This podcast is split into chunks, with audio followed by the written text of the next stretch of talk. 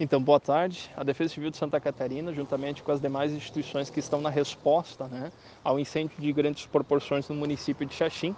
orienta toda a população xaxinense para que é, mantenha-se na sua residência, mantendo principalmente janelas e portas fechadas e evitando o risco de contato com a fumaça que apresenta um risco de toxicidade. Também é importante dizer que evite transitar na via e principalmente né, as famílias que estão né, próximo do local do incêndio, onde tem uma maior concentração de fumaça, se havendo a possibilidade de casa, para casa de parentes e amigos, faça que isso vai diminuir o risco. Por fim, a gente solicita a toda a população né, que evite transitar próximo ou nos arredores né, do local onde está sendo feito o combate, que isso vai facilitar né, as ações de combate a incêndio e isolamento e minimizar o risco de exposição à população. Então, da Defesa Civil do Centro Integrado de Gestão de Riscos e Desastres, Luciano Peri, para essa situação do incêndio aqui no município de Xaxim.